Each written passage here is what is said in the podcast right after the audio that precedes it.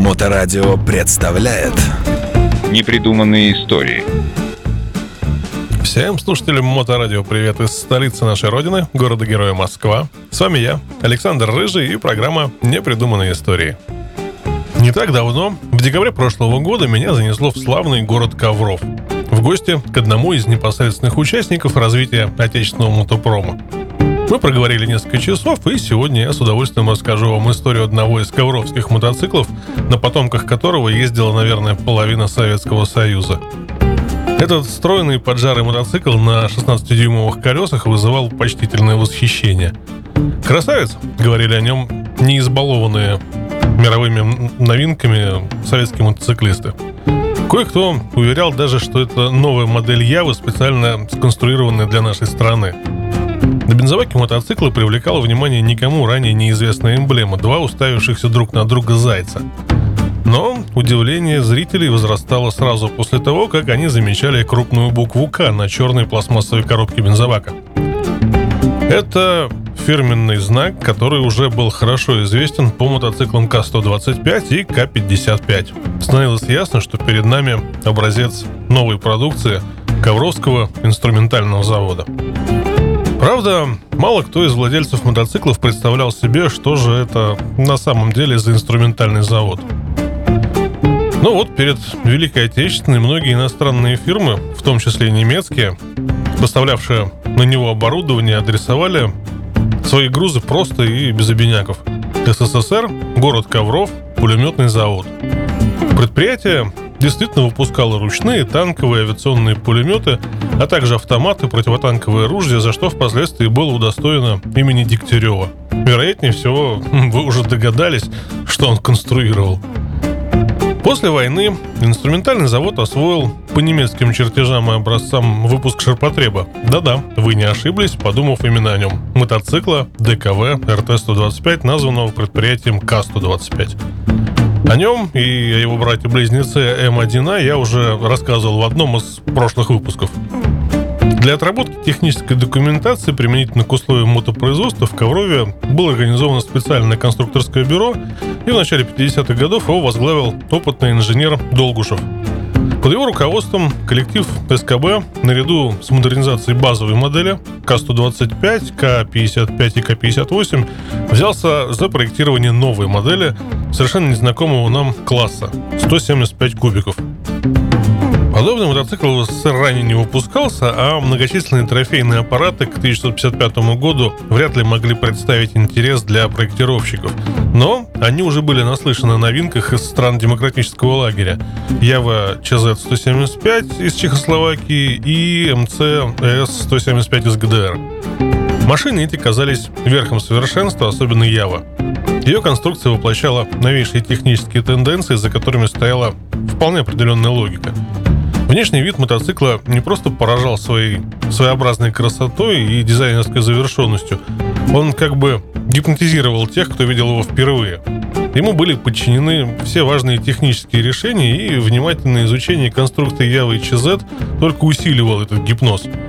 Так бывает, когда всерьез приходится анализировать одну, да при том лучшую модель, а ведь э, в то время выпускалось уже подобных два десятка мотоциклов этого класса, среди которых были машины, оснащенные четырехтактными двигателями, хребтовыми рамами, длиннорычажными мантиковыми передними вилками.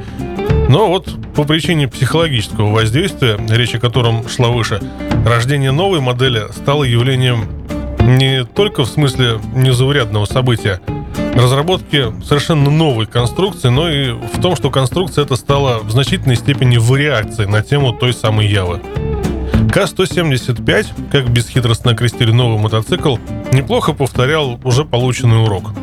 Образец, который взяли для подражания в 55-м, чехословацкая промышленность начала изготавливать с осени 53-го. Среди его технических особенностей были 16-дюймовые колеса, капотированная задняя часть рамы, полностью закрытая кожухом задняя цепь, Маятниковая вилка средь задней подвески, э, сдвоенное седло подушечного типа, глубокие колесные крылья, объединенные с двигателем кожух карбюратора, глушители конической формы, тормозные барабаны во всю ширину ступицы, боковые э, большие инструментальные ящики.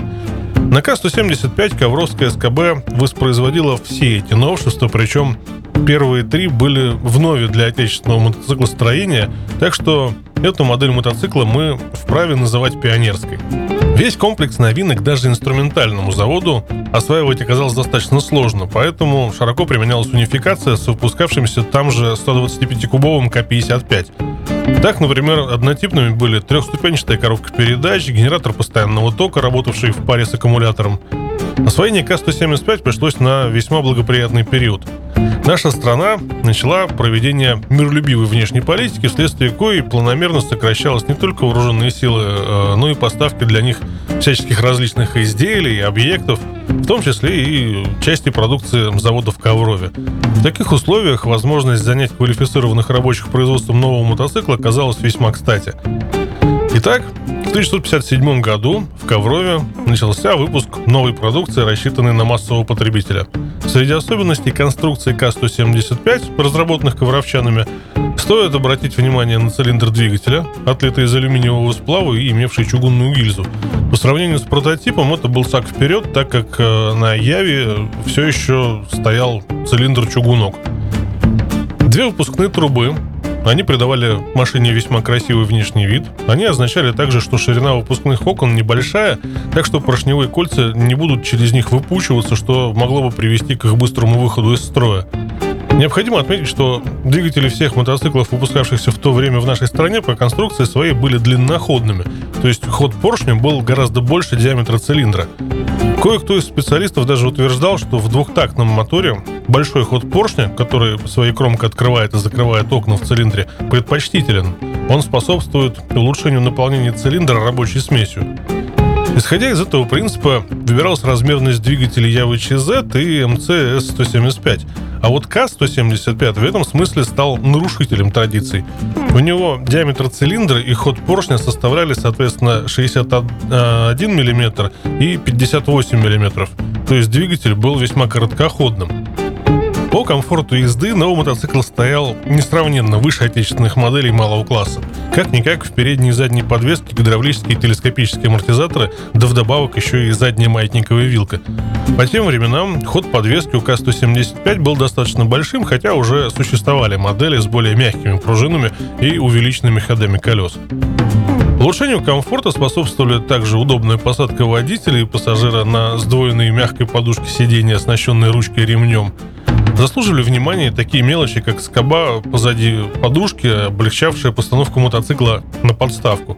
Вмонтированный в фару замок зажигания, центральный переключатель света, взаимозаменяемые колеса, двухплечья педаль переключения передач. Достоинством с точки зрения эксплуатации была пригодность двигателя к работе на любом сорте бензина, в том числе и на самом распространенном тогда А66, а также возможность применения самого дешевого масла типа Автол 10. Рождение нового мотоцикла было бы странным без всевозможных детских болезней. Не обошли они и К-175. Одно из таких слабых мест сразу дало о себе знать. Выступы ведущих дисков сцепления, сделанных из пластмассы, срезались в среднем уже через 2000 км пробега. Мотоциклисты, наученные горьким опытом, нашли кухонный вариант решения проблемы. Они стали выпиливать диски лобзиком из фанеры, доводя рашпилем толщину до нужного размера. Известны случаи, когда подобная рационализация обеспечивала новому мотоциклу пробег до 10 тысяч километров. Глушители на К-175 зарекомендовали себя малоэффективными, отсечка выхлопа получалась очень резкой и при росте оборотов напоминала пулеметную очередь. Не очень совершенными оказались и подвески. Частые пробои при ходе колес вверх сопровождались весьма резким стуком. В сцеплении, кроме упомянутых дисков, нарекание вызывало разрушение шлицов на внутреннем барабане и очень туго работал сам привод сцепления. Поэтому новому начальнику СКБ Лапшину, готовившему к производству новую коробку передачи электрооборудования, пришлось заниматься и изничтожением выявившихся недостатков. Весь комплекс изменений воплотился в декабре 1959 года в новом мотоцикле, получившем вместо пулеметного индекса собственное имя – Ковровец 175. Однако, невзирая на изменения имени, пулеметные рецидивы кое-где сохранились. Например, в заводской инструкции к мотоциклу 1960 года есть раздел, озаглавленный «Наставление по эксплуатации», а в разделе, посвященном гарантиям предприятия и порядку предъявления рекламаций, вообще не был указан адрес, по которому следует направлять претензии. Далее началась череда исправлений косяков и модернизации конструкции. И на конвейере последовательно появляются модели 175B, а через год и 175V. А в 1966 году приходит время восхода 1. Практически это был тот же ковровец 175V, но с обширным набором комфортного оборудования и множеством модернизированных элементов. Именно он и стал родоначальником нового семейства ковровских мотоциклов, на которых впоследствии ездила практически половина Советского Союза. Вот такая вот история. Ну, а я с удовольствием напоминаю, что все выпуски программы этой серии можно слушать в подкастах радиостанции в любое удобное для вас время. А на сегодня это все. С вами на волнах Моторадио были непридуманные истории. И я, Александр Рыжий, город Москва. До новых встреч. Непридуманные истории. На Моторадио.